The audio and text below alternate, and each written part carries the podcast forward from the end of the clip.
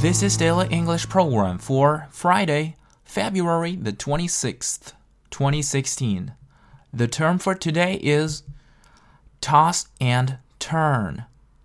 Toss is spelled T O S S. Toss 意思是翻转，而 toss and turn 这个短语意思是翻来覆去、辗转反侧、无法入眠。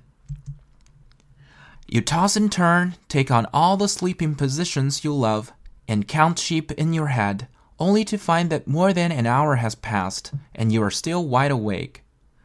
你翻来覆去，换了你所有你喜欢的睡姿，然后数绵羊。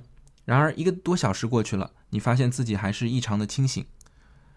You toss and turn, take on all the sleeping positions you love, and count sheep in your head, only to find that more than an hour has passed and you are still wide awake.